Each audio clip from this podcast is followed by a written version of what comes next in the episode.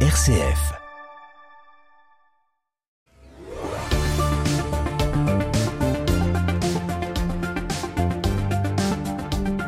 Bonsoir et bienvenue à toutes et à tous dans le 18-19 régional, une profession normalement discrète qui prend pourtant de la voix depuis quelques mois. La police judiciaire se lève face à la réforme voulue par Gérald Darmanin, une réforme qui pourrait changer le quotidien de la PJ. Nous recevons le président de l'Association nationale de la police judiciaire dans quelques minutes.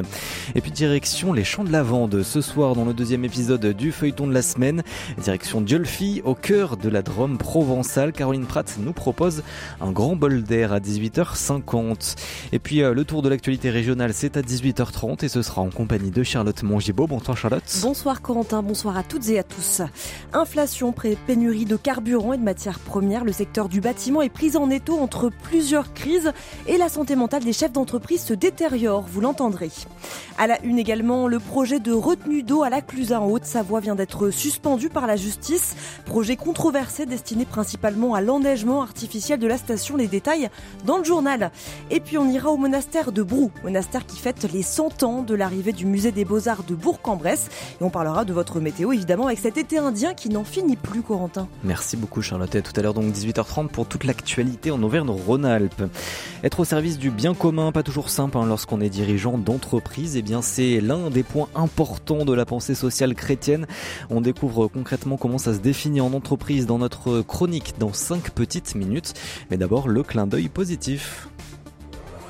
Le 18-19, une émission présentée par Corentin Dubois. Et aujourd'hui, dans notre clin d'œil du jour, nous prenons la direction de la Drôme où on trouve notre journaliste Violette Ferreira. Bonsoir. Bonsoir Corentin. Et aujourd'hui, vous allez nous parler de la place de l'animal en compagnie, de l'animal de compagnie, pardon, en ville. Est-ce que vous avez déjà eu peur d'un comportement d'un chien dans la rue, Corentin? C'est déjà arrivé, oui.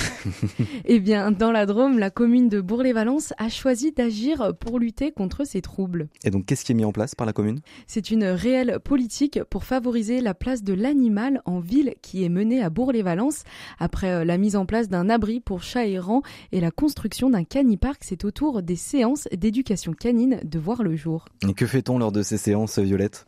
Eh bien, on apprend les bases de l'éducation à son chien, mais pas que. Les maîtres sont aussi sensibilisés à l'hygiène et au respect euh, des autres habitants.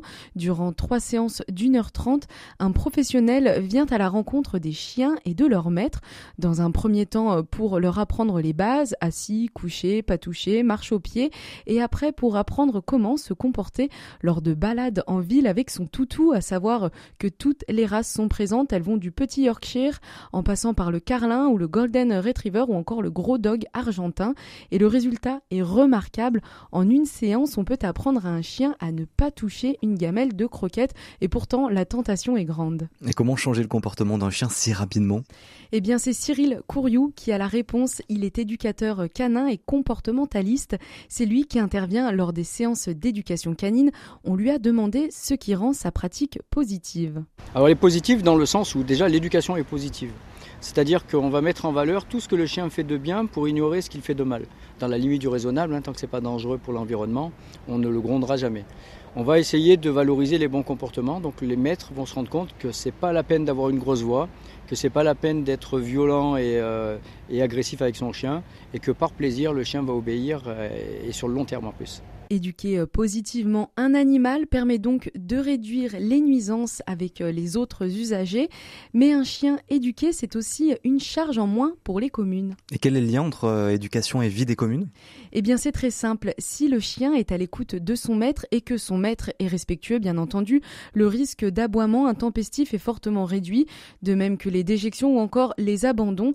Miser sur l'éducation des chiens permet donc aux communes de garder des espaces publics propres et de réduire les conflits entre habitants. C'est une formule gagnant-gagnant. Merci beaucoup Violette Ferreira donc pour ce clin d'œil euh, positif. Merci d'avoir été avec nous et à bientôt. Merci, au revoir.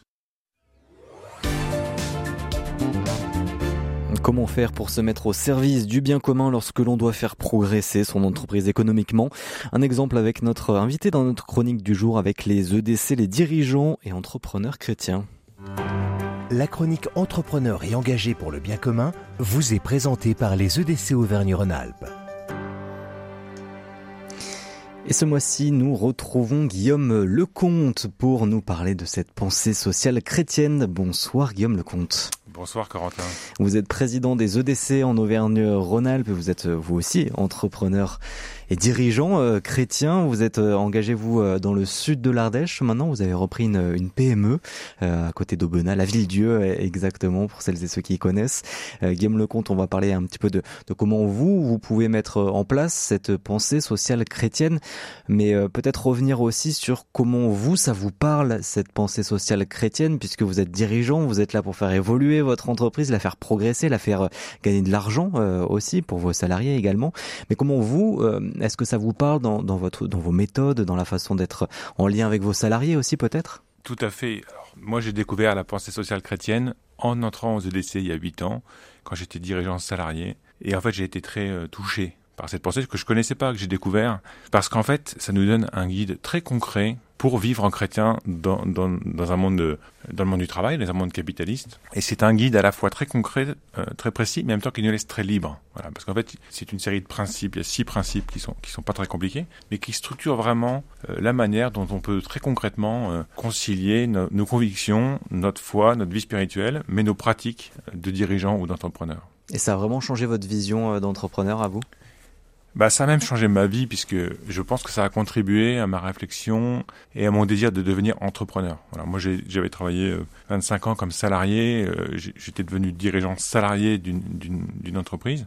Et puis j'ai réalisé qu'en fait, je, probablement que j'étais appelé à, aller plus loin et à devenir entrepreneur. C'est-à-dire que la différence, c'est que je travaille plus pour un actionnaire, je travaille pour un actionnaire qui est moi-même, alors avec mon associé, puisque j'ai repris une entreprise avec un associé. Donc on est, on, est deux euh, copropriétaires et co-dirigeants de l'entreprise.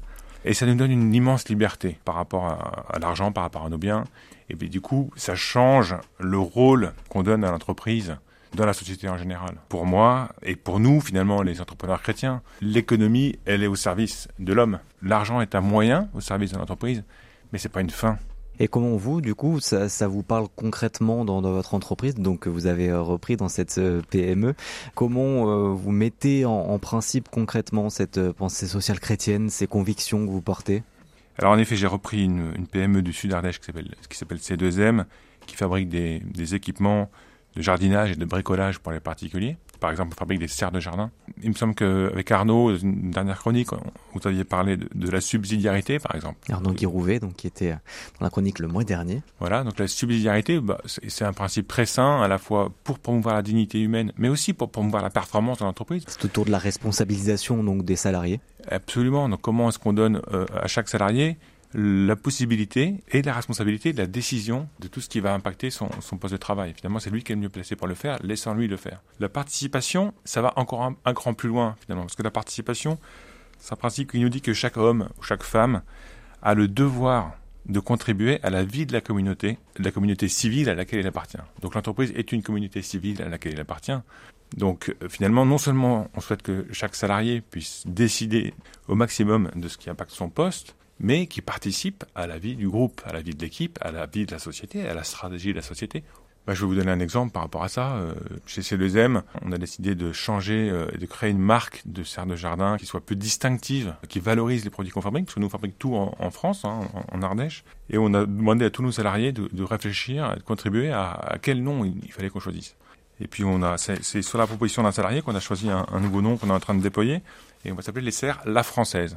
Et on a trouvé que c'était un très beau nom parce que c'est une, manière très simple, très juste de valoriser le travail qu'on fait euh, localement en Ardèche et qui montre qu'on fait des serres, bah oui, de très bonne qualité par rapport à ce que certains importent de, de l'étranger. Deuxième peut-être euh, exemple, en fait, la doctrine sociale va même plus loin. C'est ça que ça concerne pas seulement la vie en entreprise, mais la participation de la personne humaine à la société civile. Et donc, la doctrine, elle nous encourage à reconnaître les engagements des salariés comme une richesse pour la société et pour le territoire. Le mois dernier, on a un salarié qui est venu nous voir et qui dit bah, En fait, moi, j'aimerais bien devenir pompier volontaire. Dans mon village, on m'a appelé à ça. Je trouve que c'est important, mais euh, il y a une semaine de formation et je ne sais pas comment je vais la faire. Et en fait, on, on, a trouvé ça formidable. On trouve que c'est une chance pour lui, c'est une chance pour le village, mais c'est aussi une chance pour l'entreprise, parce que l'entreprise elle sera ravie d'avoir aussi un pompier volontaire dans ses rangs. Et donc on a adapté, il manquait des jours de congé, mais on a adapté ses horaires de travail pour lui permettre à la fois de concilier ses obligations professionnelles, mais aussi de pouvoir prendre cet engagement personnel et au service finalement de sa contribution, de sa participation complète à la vie de la société. Guillaume Lecomte, merci d'avoir été avec nous. Je rappelle, vous êtes le président des EDC en Auvergne-Rhône-Alpes. Merci Corentin. C'était votre chronique Entrepreneur et engagé pour le bien commun avec le soutien de la Fondation Saint-Irénée. Le 18-19, l'invité. Il représente un peu plus de 3% des effectifs de police nationale, des policiers discrets, mais beaucoup moins ces dernières semaines et derniers mois. La police judiciaire se mobilise, un mouvement assez inédit hein, pour s'opposer à la réforme de la police voulue par Gérald Darmanin. On va évoquer donc la situation avec notre invité ce soir, Yann Bozin. Bonsoir. Bonsoir Corentin. Merci beaucoup d'être avec nous. Donc vous êtes le président de l'Association nationale de la police judiciaire. Vous êtes basé de à Lyon. Police judiciaire. De police judiciaire. Vous êtes basé donc euh, à Lyon. Une association toute nouvelle aussi puisqu'elle est née en août. Justement, un petit peu, vous allez nous expliquer. Mais par rapport à cette réforme, donc vous restez quand même une jeune association. Encore. C'était en août, 15 août, c'est ça exactement? Au, au 15 août, oui. Pourquoi avoir créé cette association-là? Alors d'abord, je vais faire une petite correction. Notre siège, il est, euh, il est euh, dans les services de la PJ de Versailles, là où était implantée euh, la première brigade mobile créée par Célestin Aignon, le préfet, à l'initiative de, de M. Clémenceau. pourquoi on a créé cette association et en plein, en plein dans nos vacances C'est parce qu'on a une réforme actuellement qui touche la police judiciaire. Euh, une réforme qui vise à départementaliser l'ensemble des services de la police, y compris la police judiciaire, sous l'autorité d'un directeur départemental de la, de la police nationale. Parce que c'est actuellement régionalisé. Alors actuellement, le, il, y a des, il, y a, il, y a, des organisations de police à tous les échelons. En ce qui concerne la police judiciaire particulièrement, euh, elle est plutôt organisée autour, euh, depuis, de, depuis assez récemment, depuis 2-3 ans, autour de la zone, c'est-à-dire qu'on appelle la zone de défense, qui englobe par exemple pour la zone sud-est euh, toute la région Auvergne-Rhône-Alpes. Donc cette association a été euh, créée le 15 août. Pourtant, euh, c'est une réforme qui a été présentée, ou en tout cas des lignes sont ressorties depuis euh, plusieurs mois maintenant, voire années.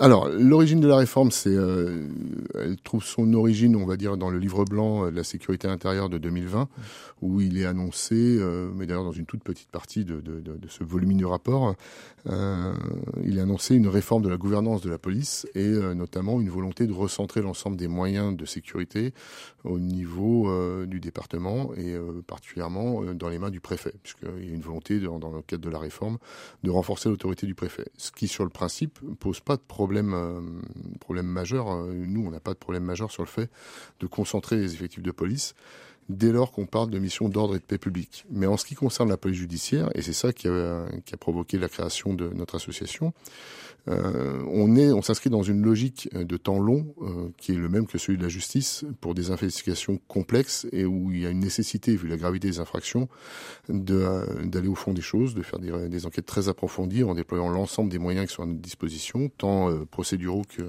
que techniques. Et euh, on a vraiment cette, euh, cette différence avec la, la, façon dont travaille le, le, la sécurité publique et les collègues d'investigation de sécurité publique qui font de l'excellent travail, mais qui malheureusement sont saturés de procédures puisqu'il y a un énorme contentieux de masse. Et, euh, et confondre dans une seule organisation, à la fois la police judiciaire, la structure de police mmh. judiciaire actuelle et la, avec la police judiciaire avec un petit p, petit j, le, le, la mission de police judiciaire, tout dans, une, dans les mains d'une seule personne à la rigueur, ça ne sera pas tant le problème, même si ça peut entraîner des dérives euh, par moment, ça pourrait entraîner des dérives, mais surtout euh, lié à un territoire qui est pas du tout adapté, puisque la criminalité, elle connaît pas de frontières ni administratives ni même nationales. Donc, euh, Donc ce serait trop restrictif que ce soit département, elle est absolument pas pertinente, et d'ailleurs tout le monde s'est prononcé à ce sujet, mmh. y compris les plus grands instances judiciaires. Et euh, on a également le, la problématique de, du risque que pour répondre à la saturation des services euh, d'enquête de commissariat ou, au niveau du département, la direction a tendance à aller piocher les effectifs de police judiciaire en quelque sorte pour boucher les trous et pour parler une image euh, un peu un peu terre à terre, ce serait des habillés pierre pour finalement pas arriver à habiller Paul. Euh, si nous, on perd une partie de notre, euh, notre temps, puisqu'en fait, ce qui fait l'efficacité de la PJ, c'est qu'on a peu de dossiers, on a du temps, on a des moyens à déployer sur ces dossiers. Euh, si une même une petite partie de notre temps était dévoyée sur, euh, dévoyée le mot est peut-être un peu fort, mais était, euh, était euh, reportée sur des missions plus, plus locales ou des, pour absorber les, la saturation des collègues. On n'aurait pas le temps de faire notre mission comme il faut. Et encore une fois, ce sont les infractions les plus graves qu'on combat quotidiennement. Il y a une vraie évolution de cette mobilisation de la PJ au cours de ces derniers mois, donc notamment avec la création de l'association le, le, 15 août, avec les dernières mobilisations aussi plus récente. Euh, cette association-là, aujourd'hui, elle a combien d'adhérents? Comment ça a pris? Alors, euh, l'association donc euh, s'est créée alors qu'on était pour la plupart en congé, mais c'est dû au fait que mi-juin, on a on a connu une accélération très forte de, de la réforme. D'un coup, elle est devenue très concrète, alors qu'avant, elle s'était menée à bas, à bas bruit. On avait une réforme dans les territoires d'outre-mer mais sur lesquels on avait peu d'écho, et puis on avait des départementales sur lesquels on n'avait aucun écho. Il y avait, euh, il y avait aucun retour d'expérience. Est-ce qu'il y avait quelques expérimentations euh, aussi dans certains territoires, notamment en Savoie, euh, dans la région Notamment en Savoie, mais il y avait, le 1er janvier au, départ, trois départements pilotes. Donc il y avait la Savoie, il y avait les Pyrénées-Orientales et il y avait, je ne vais pas me rappeler du, du, troisième. Et après, ça a été étendu à huit départements. Mais sur ces expérimentations, on n'avait aucun retour d'expérience officiel. Et d'ailleurs, le, le, fait que le ministre lance une, un audit euh, par l'IGPN, euh, donc l'inspection générale de la police nationale, l'inspection générale de l'administration et l'inspection générale des services euh, de la justice, c'est bien la preuve qu'il y avait un, un, vide à ce niveau-là. Hmm.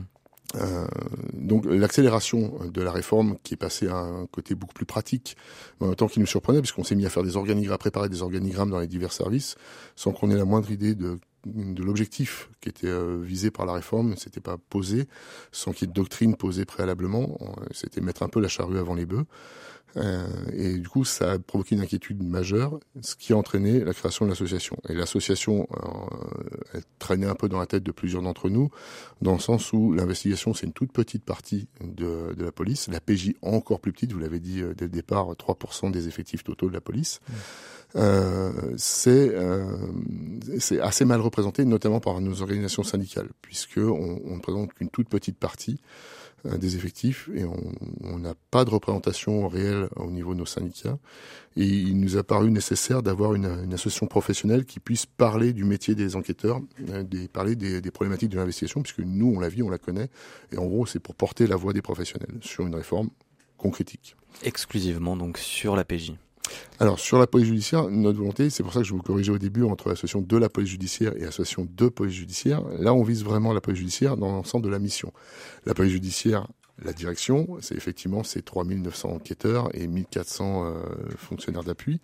Il faut bien réaliser que la police judiciaire, en tant que mission, elle commence par la patrouille qu'on voit dans la rue, la police secours, qui va procéder à une interpellation. Dès lors qu'il commence un procès verbal en disant étant de patrouille, avisons un individu qui commet une infraction, là commence la procédure judiciaire.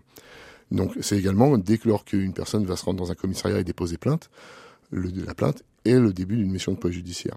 Et, euh, et les, même si les, les, paradigmes, les problématiques de la PJ, la direction euh, centrale de la PJ, diffèrent de celles de la sécurité publique et de l'investigation au commissariat, euh, la mission reste la même. On travaille tous avec le même code de procédure pénale. C'est juste vraiment les circonstances, les, euh, la pression du contentieux de masse ou euh, la, la, la particularité des affaires qui crée une différence. Mais nous, on a vocation pour parler notamment de la crise que connaissent les collègues de l'investigation en sécurité publique, pour laquelle la réforme actuelle n'apporte pas de solution, puisque c'est essentiellement des causes euh, exogènes à la police. Hein. Euh, le livre blanc lui-même pointait une crise d'évocation qui est due à un alourdissement de la procédure pénale, et puis une judiciarisation euh, croissante de la société. on va de plus en plus vers judiciaire pour diverses raisons, lesquelles il n'était pas nécessaire de rentrer maintenant. Et puis depuis le, le 15 août, depuis la création de l'association, tout s'est accéléré avec des mobilisations. Il y a eu aussi un, événement perturbateur le 7 octobre avec euh, donc le, patron de la PJ dans le sud de la France, Eric Arella, euh, qui a été pris de, faire ses cartons. Euh, on y revient avec vous dans, dans quelques instants. Yann Bozin, président de l'Association nationale de police judiciaire. Vous restez avec nous. On se retrouve juste après le journal. Au pied de la lettre, vous invite à des rencontres qui éclairent le monde d'aujourd'hui. Des auteurs qui font l'actualité littéraire nous font découvrir leur univers à travers leurs ouvrages. Au pied de la lettre, le grand magazine littéraire présenté par Christophe Héningue, c'est ce mardi à 21h.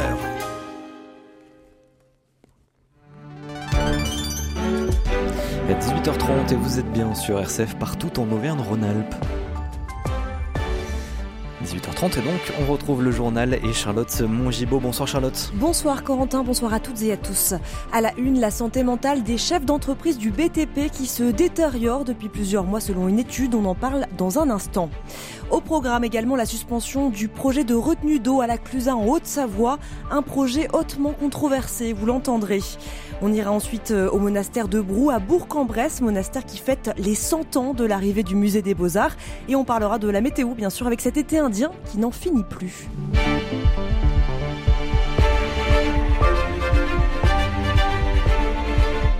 Donc le secteur du BTP au bord du burn-out, Charlotte. Oui, la liste est longue. L'inflation, les pénuries des matières premières en ce moment, les problèmes d'approvisionnement du carburant, la santé mentale des chefs d'entreprise se détériore. C'est le constat dressé par la Confédération de l'artisanat et des petites entreprises du bâtiment, la CAPEB, qui dit recevoir deux fois plus d'appels depuis septembre de chefs d'entreprise épuisés, des chefs d'entreprise qui souhaitent arrêter leur activité.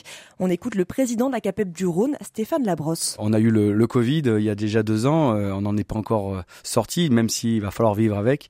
Euh, il y a la partie sociale, la pénurie de main d'œuvre.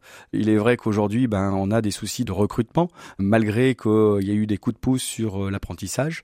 Mais aujourd'hui, de produire avec des collaborateurs bah, qui sont aussi volatiles puisque ils changent de métier, et donc on a manque de main d'œuvre qualifiée, donc manque de rentabilité. Et puis, comme il y en a de moins en moins, on augmente les salaires et, euh, euh, augmenter les prix c'est compliqué, même s'il y a de l'inflation et euh, la pénurie désorganise les plannings puisque si on n'a pas de matériaux, ben on peut pas faire la prestation complète. Donc c'est une tourmente pour chacun et on ne sait pas où ça s'arrête. Voilà, la Confédération de l'artisanat et des petites entreprises du bâtiment. Après un rassemblement illégal vendredi dernier à Lyon, euh, rassemblement probablement organisé par des groupuscules d'extrême droite, le maire écologiste Grégory Doucet demande au président de la République la dissolution immédiate du groupe Les Remparts. Il accuse ce collectif d'avoir proféré des slogans xénophobes lors de cette marche. Le préfet du Rhône, Pascal Maillot, saisit de son côté le procureur de la République. Et puis, c'est un soulagement pour le maire de Grenoble. Éric Piolle vient d'être relaxé par le tribunal administratif de Valence dans l'affaire de la fête des tuiles. Il était accusé d'avoir manœuvré pour favoriser l'octroi d'un marché public à une association artistique. La justice a considéré qu'il avait agi de bonne foi. Tous les autres prévenus ont été relaxés. Et puis, coup de tonnerre dans les Aravis. Le juge du, le juge du tribunal administratif de Grenoble vient de suspendre les travaux d'aménagement d'une retenue d'eau dans les bois de la Colombière. Une retenue qui vise à produire de la neige artificielle pour les pistes. Une décision à titre provisoire en attendant le jugement sur le fond de la préfecture de la Haute-Savoie. Mais c'est déjà une grande victoire pour les opposants à cette retenue collinaire. Parmi les associations signataires du référé suspension, il y a Mountain Wilderness avec Vincent Nérinck qui exprime son soulagement mais le combat n'est pas terminé, écoutez-le clairement, il faut avoir un débat, euh, des échanges sur l'avenir des Aravis euh, en général, pour le faire de manière calme et raisonnable. Et c'est pour ça que je dis que le comité de massif, ça peut être son rôle dans, à travers le, le commissariat et, et la, la, commission espace et urbanisme, de calmer les esprits. Cette décision nous donne le temps de faire bien pour l'avenir des Aravis et c'est ce à quoi on aspire. C'est l'enjeu majeur, c'est euh, quels sont les atouts, quels sont les fondamentaux d'un massif comme les Aravis, quel équilibre à trouver entre tourisme et non-tourisme, parce qu'il ne faut pas l'oublier, euh, tout mettre ses œufs dans, le même panier du ski alpin avec ce qu'on est en train de vivre actuellement euh, d'un point de vue climatique, c'est une erreur fondamentale. Il faut maintenant rebattre l'ensemble des cartes euh, avec l'ensemble des acteurs. À noter qu'une ZAD est installée depuis un mois sur le bois de la Colombière. Les zadistes sont donc sur le départ. Le préfet de la Haute-Savoie recevra dans les prochains jours une délégation issue des associations qui ont demandé à le rencontrer donc sur ce sujet. Et puis dehors, il ne fait toujours pas froid, hein, vous l'avez sans doute remarqué avec cet été indien qui se poursuit. Et pourtant, les Français se sont rués sur les granulés de bois pour se chauffer. Les stocks sont vides chez la plupart des revendeurs, comme dans l'entreprise Pradier Bois basée à Saint-Laurent-en-Royan dans la Drôme. Martin Barancan est responsable du site. Il reçoit 300 appels par jour on a une demande qui a explosé, donc on va dire à peu près euh, plus de 150% d'installation de chaudières euh, et poêles à granulés. Ensuite, euh, on a aussi un problème de sciure. Et après, le dernier phénomène, on avait énormément d'importations en France. Aujourd'hui, l'Allemagne a décidé de ne plus expédier bah, leurs granulés. Ils sont comme nous, hein, ils sont très dépendants du gaz. Et donc, c'est des centaines de milliers de tonnes qui n'arrivent plus sur le territoire français. Le client qui nous appelle, ils ont un délai aujourd'hui au mois de février. Martin Barancan qui parle aussi des faits papier toilette avec des citoyens qui font donc des stocks bien plus importants que leurs besoins et cela dès le printemps. Selon ce revendeur, pas de panique, cela devrait s'arranger. Il va y avoir euh, la grande distribution qui va se mettre en route si peu parce qu'ils commencent à sortir un peu le, du granulé qu'eux ils avaient stocké. Hein. Ça reste un produit d'appel pour eux donc ça va nous permettre aussi de passer un peu le cap. Alors effectivement il y aura probablement un peu des rationnements mais comme ce qui se passe sur beaucoup de produits aujourd'hui. Et puis euh, il y a l'importation qui s'est à nouveau un peu peu débloqué et donc il va y avoir, euh, je pense, beaucoup de granulés qui risquent de revenir sur le marché français. Donc euh, on a bon espoir. Puis pour les autres années, normalement, euh, les choses devraient commencer à rentrer dans l'ordre. À noter aussi que les prix ont plus que doublé, comptés actuellement entre 10 et 12 euros le sac contre 4 euros il y a quelques mois. Laisser sa voiture au garage, défi accepté en Haute-Savoie. Oui, pour 15 jours sans voiture, pour changer ses habitudes. 32 salariés du Grand Chambéry se sont prêtés au jeu pour la bonne cause. Bilan, cette expérimentation qui a pris fin la semaine dernière. L'essentiel des participants n'ont qu'une envie maintenant, continuer et transmettre le virus de la mobilité douce à d'autres personnes. Écoutez ce reportage de Vanessa Sanson. Nadia travaille comme comptable à Châles-les-Eaux. Chaque matin, elle met un quart d'heure en voiture pour relier son domicile à son lieu de travail. 45 minutes avec le bus, un temps de trajet multiplié par 3 qui était rédhibitoire avant l'expérimentation, mais aujourd'hui, elle y voit des avantages. Prendre le bus, il m'a fallu réorganiser en fait ma journée.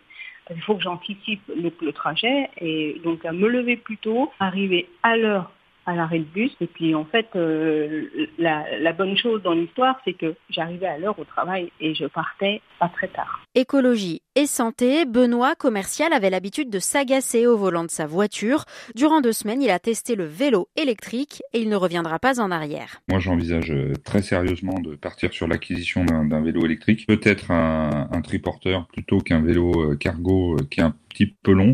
Clairement, 2023 sera une année de changement pour moi. Sur le territoire du Grand Chambéry, 66% des personnes roulent seules en voiture pour aller au travail, 85% pour les personnes se rendant à l'extérieur de l'agglomération.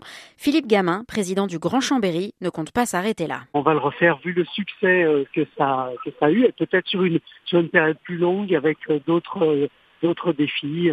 Ouais. Un nouveau défi élargi aux étudiants et aux retraités. Et puis en raison des difficultés d'approvisionnement en carburant, le covoiturage a donc le vent en poupe. Pour ce premier week-end de vacances de la Toussaint, Blablacar a enregistré une hausse de son activité de 30%. Et à noter également qu'à partir du 1er janvier 2023 en Savoie, le covoiturage sera gratuit pour les passagers et rémunéré pour les conducteurs. C'est une opération conjointe menée par le département et les collectivités locales. Direction à présent le monastère de Brou à Bourg-en-Bresse. Cela fait un siècle maintenant que le musée des beaux-arts de Bourg-en-Bresse s'y est installé. C'était en 1922. Depuis ce week-end, donc, le monastère de Brou fête les 100 ans de l'arrivée euh, du musée des beaux-arts.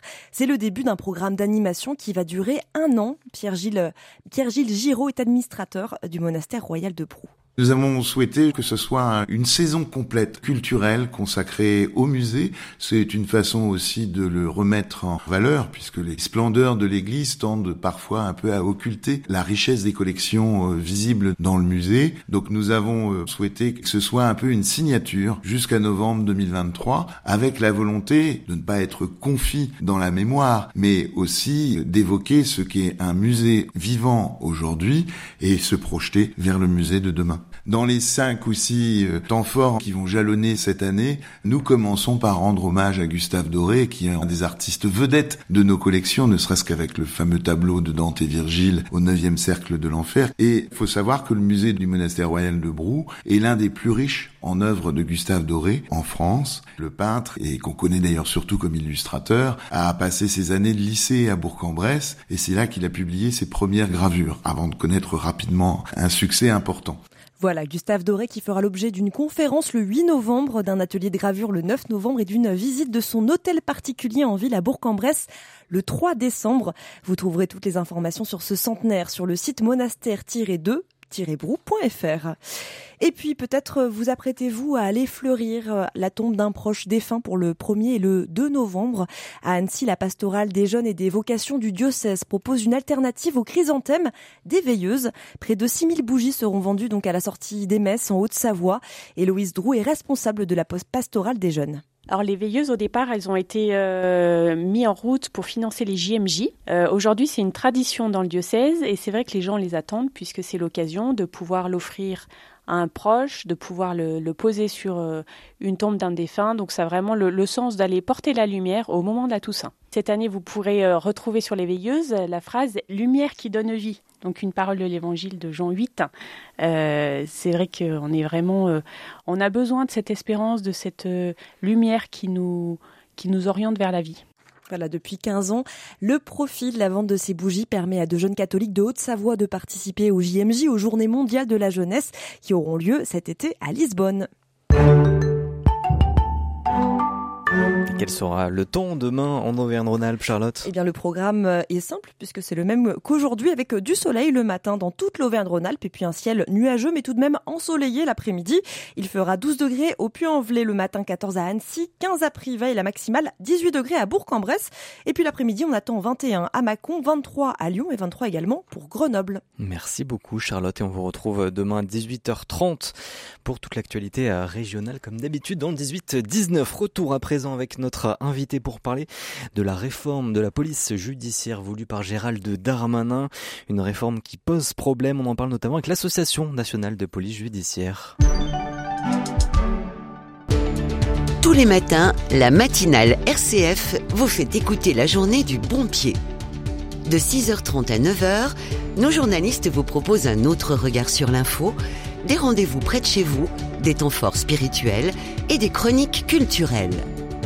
La matinale RCF, du lundi au vendredi en direct dès 6h30 sur RCF, rcf.fr et l'application RCF. Le 18-19. L'invité. Et l'invité ce soir, c'est Yann Bozin qui est avec nous, président de l'Association nationale de police judiciaire, jeune association, comme on le disait avec vous tout à l'heure, qui s'est créée donc euh, en août pour euh, ben, combattre cette réforme qui a été, qui est voulue par Gérald Darmanin, qui est pour l'instant euh, en cours. il y aura des discussions en décembre, on va y revenir avec vous, Yann Bozin, mais donc vous êtes contre cette réforme, notamment sur le, le, caractère régionalisant qui devrait devenir par département au niveau de la police judiciaire. On en parle avec vous. On a parlé aussi avec vous tout à l'heure de l'évolution de la mobilisation qui euh, a pris un tournant peut-être euh, au début du mois d'octobre, le 7 octobre avec euh, la, bah, Erika Arella hein, qui était le patron de la police judiciaire dans le sud de la France qui s'est fait virer. Hein, très concrètement, Yann Bozin, ça a, soulevé un petit peu la police judiciaire. Vous l'avez senti un tournant pour vous? Alors, le, la mobilisation des collègues était très forte dès le départ. On a eu beaucoup d'adhésions. Euh, on était quasiment à 2000 membres euh, adhérents à l'association avant euh, le, le, triste épisode de Marseille. on, a, on avait l'intention d'attirer, disons les choses clairement, de faire un battage médiatique pour, pour faire un. Donc avec des mobilisations, des voilà. manifestations qui étaient bah, déjà prévues. Les manifestations, nous, c'est pas notre oui. but. Hein. En tant qu'association professionnelle, on laisse ça aux syndicats. Mais il y avait des mouvements spontanés de collègues un peu partout, notamment à l'occasion du passage de, de M. Vaux dans tous les services, qui était censé s'adresser aux effectifs. Directeur général de la police. directeur nationale. général de la police nationale, le grand chef, et, euh, et qui au final s'adressait plutôt euh, à la direction et euh, venait pas du tout au contact des effectifs. Donc il y a eu des mouvements spontanés à chacun de ces passages, à Bordeaux, à Lille, mais à Marseille, il y a eu cette fameuse qu'on a appelée une haie du déshonneur qui n'était pas, euh, pour en avoir échangé avec les collègues de Marseille, qui n'était pas le but affiché. Euh, il n'y avait pas de volonté d'humiliation du directeur général euh, de la police nationale, mais l'image est très forte. On a tous vu la, la, la, vidéo de notre directeur général qui traverse un couloir avec tous les collègues qui font une haie bras croisés. Et il y a eu une réaction presque immédiate.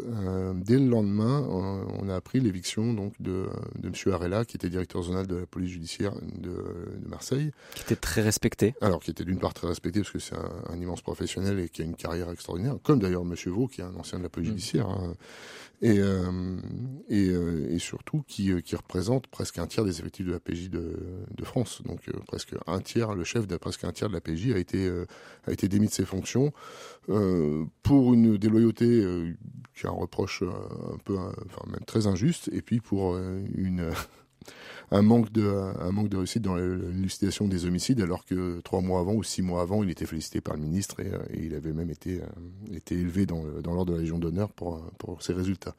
Donc une cause une cause totalement euh, totalement fallacieuse et, et, effectivement ça a créé un électrochoc encore plus grand qu'il en avait déjà et la réaction des collègues a été immédiate.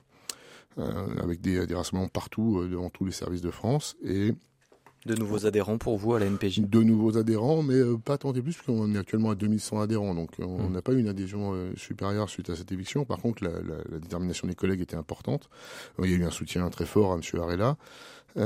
et puis, on avait déjà prévu euh, un rassemblement, euh, des rassemblements à travers toute la France le 17 octobre, et au final, euh, on a été rejoint par les magistrats qui partagent totalement notre avis, mais également le, les différents barreaux, les avocats, qui les avocats mmh. qui, qui, tirent les mêmes conclusions, et on a, on a, et c'est un fait unique, toute la chaîne pénale, euh, depuis les enquêteurs jusqu'au juge, euh, qui, euh, qui, qui s'opposent à cette réforme parce qu'ils y voient un danger majeur. Le danger majeur étant la, perte de moyens de la police judiciaire qui traite vraiment le, haut du spectre de la délinquance, les cas les plus graves, le crime organisé, la délinquance financière, toutes les affaires de probité et autres. Donc l'élection de Monsieur Arella, je pense que c'était une une erreur et peut-être même une faute, euh, l'avenir le dira. Mais en tout cas, oui, ça a renforcé la détermination des collègues. Alors actuellement, on est dans une phase un peu plus, euh, un peu plus calme. Pas d'autres mobilisations prévues? Alors, des mobilisations, encore une fois, nous, on n'a pas volonté à faire des mobilisations, mais, euh, mais si on doit le faire, on le fera pour se faire entendre. Ça veut dire quoi? Euh, bah, Vous le ferez dans quelles conditions si euh, Gérald Darmanin continue sur cette réforme sans toucher euh, euh à aucun on point dans le dialogue, mais on n'est pas reçu au ministère et manifestement, Monsieur Vaux a été mis un peu sur la touche puisqu'il semblerait que le ministre ou en tout cas son cabinet mène directement la, réforme désormais. on demanderait à être reçu, ce qui n'a toujours pas été accepté, à être reçu par le ministre ou, ou par ses collaborateurs. C'est recevra les syndicats euh, uniquement pour l'instant Alors, c'est un peu la tradition euh, dans, dans l'administration. Euh, on passe par les organisations syndicales représentatives, puisqu'elles sont passées par les élections, et il y a des élections très prochainement. Et du coup, le 8 décembre. Euh, ça se finira le 8 décembre et, euh, l'audit des, des, différentes inspections euh, sera fini, sera rendu le 15 décembre. Donc normalement, les négociations devraient reprendre à partir mmh. de cette date. Parce que Gérald Darmanin, donc le ministre de l'Intérieur, avait annoncé qu'il attendait les conclusions d'une triple expertise, donc menée par les inspections générales de l'administration, de la police et de la justice. Donc ça sera rendu mi-décembre. Euh, qu'est-ce que vous attendez de, de, de cette suite euh, pour vous aussi, pour la PJ, euh, de, de la réforme? Est-ce que vous attendez à que ça change un petit peu? Et si ce n'est pas le cas, Qu'est-ce que vous ferez aussi, vous? Qu'est-ce que vous avez prévu de faire? Est-ce que vous êtes en discussion aussi en ce moment au sein de la NPJ pour décider de la suite? Alors, le, Déjà, on a eu un positionnement de nos organisations syndicales majoritaires euh, ou très représentatives qui se sont positionnées euh, sur une sanctuarisation des moyens de la police judiciaire, des missions, des budgets et surtout une, indépendance hiérarchique placée au-dessus du département, euh, ce, qui, sont un peu nos lignes rouges à, la NPJ. le, Donc garder l'indépendance nécessaire pour accomplir notre mission. Donc il faut qu'on conserve du temps, euh, un budget spécifique, puisqu'on peut pas difficilement partager notre budget avec euh, avec euh, d'autres missions de sécurité publique qui sont ils sont très gourmands en matière de mmh. budget. Et, et, c'est important aussi, c'est notre hiérarchie propre qui est plus dense, qui, qui est un réseau il y a d'officiers et de commissaires qui est plus dense et qui est beaucoup plus au fait des missions de police judiciaire. Alors que mmh. en sécurité publique, on a plutôt affaire à, à du management et des gestionnaires. Donc ça veut dire que vous voulez pas être euh, sous l'autorité, en tout cas, du préfet ou d'un directeur de police départementale. du préfet. Le préfet a autorité sur tout. D'un directeur de la police. Voilà, euh, un directeur départemental de la police hmm. nationale. Ça nous paraît un, un mauvais échelon. Ça c'est ligne rouge. Ça c'est la, ligne rouge de l'NPJ. Sur les propositions, les syndicats sont donc positionnés euh, après sur une des bases qui sont très proches de, de ce que nous on demande. Donc l'avenir, eh ben écoutez, il est un peu entre les mains du ministre et, et de la, du futur vainqueur des organisations professionnelles. On, rediscutera certainement à ce moment-là. Nous, on est toujours prêts à discuter et à, plaider notre cause auprès du ministre. Pour le moment, on le fait par médias interposés, malheureusement.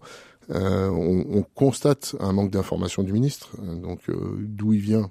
Euh, ben, probablement de, de, des remontées de son entourage, etc. et autres. On pense qu'on on a quelque chose à apporter dans les négociations, donc on souhaiterait être convié aux négociations ou invité euh, par Monsieur le ministre s'il nous entend.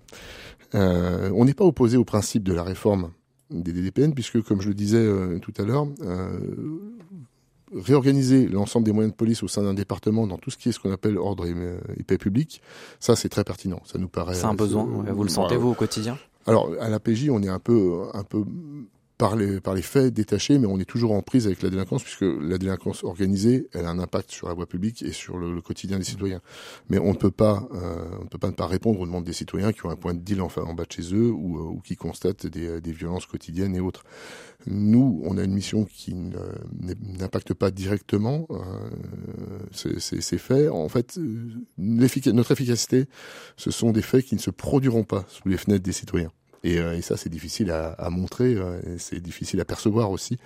Donc, euh, il est important que cette mission soit continue, puisque en fait, si on ne lutte pas efficacement contre la police judiciaire, on a l'exemple en Belgique récemment qui se transforme en narco-État avec une tentative d'enlèvement du ministre de la Justice. On n'imagine pas encore en France qu'on puisse tenter d'enlever Monsieur Dupont-Moretti, mais c'est ce qui s'est passé en Belgique. Et puis, il y a un exemple très flagrant avec l'Italie en Europe on a vu les dégâts qu'ont fait les mafias et euh, d'ailleurs elles sont toujours enracinées jusqu'au niveau des élites politiques avec une corruption profonde. Est-ce qu'il y a à sortir peut-être de choses bien, de points intéressants dans, cette réforme? Parce que c'est vrai qu'on peut imaginer des, points intéressants aussi par cette euh, réorganisation, euh, que les bases de données par exemple soient communes aussi.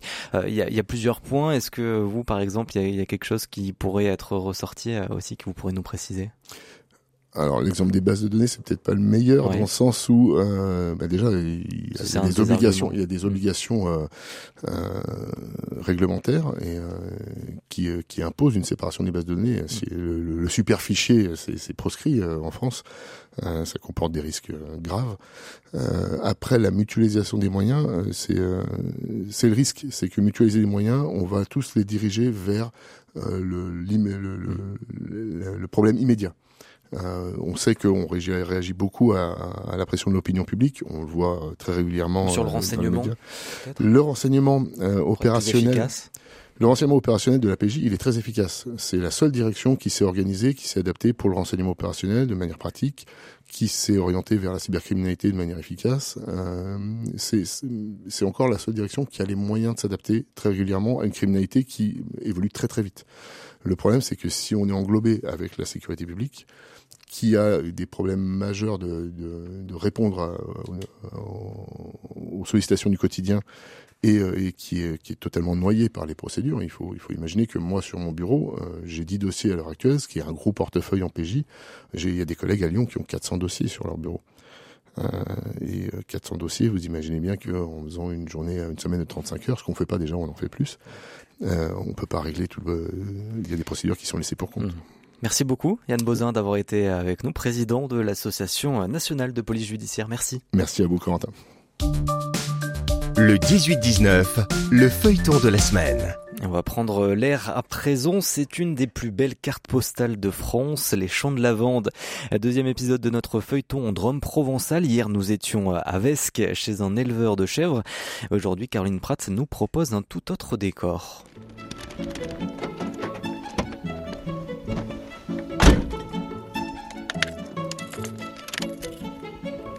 Les petites routes de Drôme nous conduisent à 20 minutes de là, sur la commune de la Bégutte de Mazinc à présent. C'est Odile Guerpillon qui nous attend au milieu de ces champs de lavande. Bonjour Odile est par là? Oui, allez en haut, bon courage pour la montée. Bonjour Vous allez bien Oui, et vous? Oui, super. Je cultive 9 hectares en tout.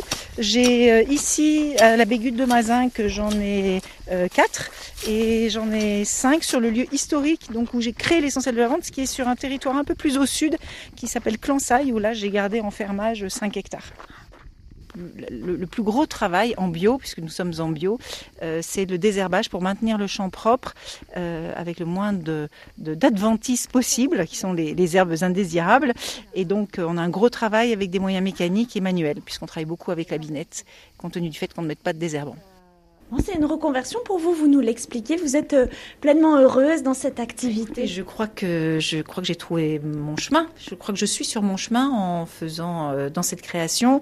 C'est pas toujours simple parce que c'est vrai que parfois les visiteurs euh, ont envie. Enfin, je pense que mon enthousiasme traverse les frontières même parce qu'il y a des Américaines là qui m'ont demandé de venir les aider à monter un projet aux États-Unis.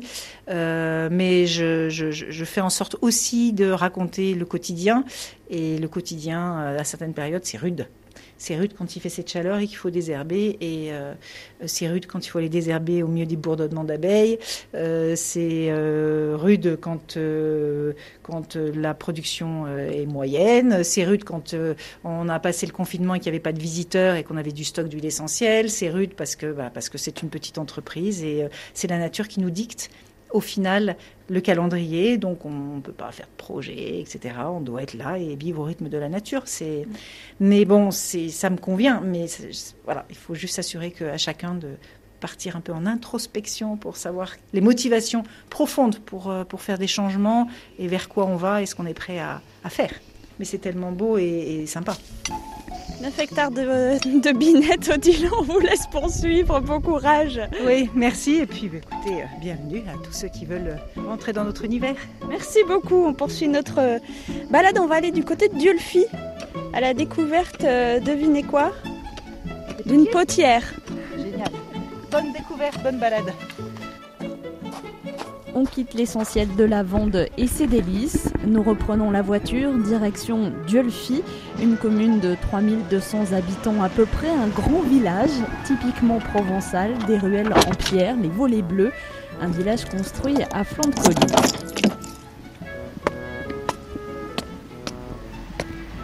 Bonjour, pardon, je cherche l'office du tourisme. C'est là vous remontez? Oui. Et vous allez dans la rue du Bourg? Oui. C'est tout au fond. D'accord. À côté d'une fontaine normalement. Bonne journée, merci.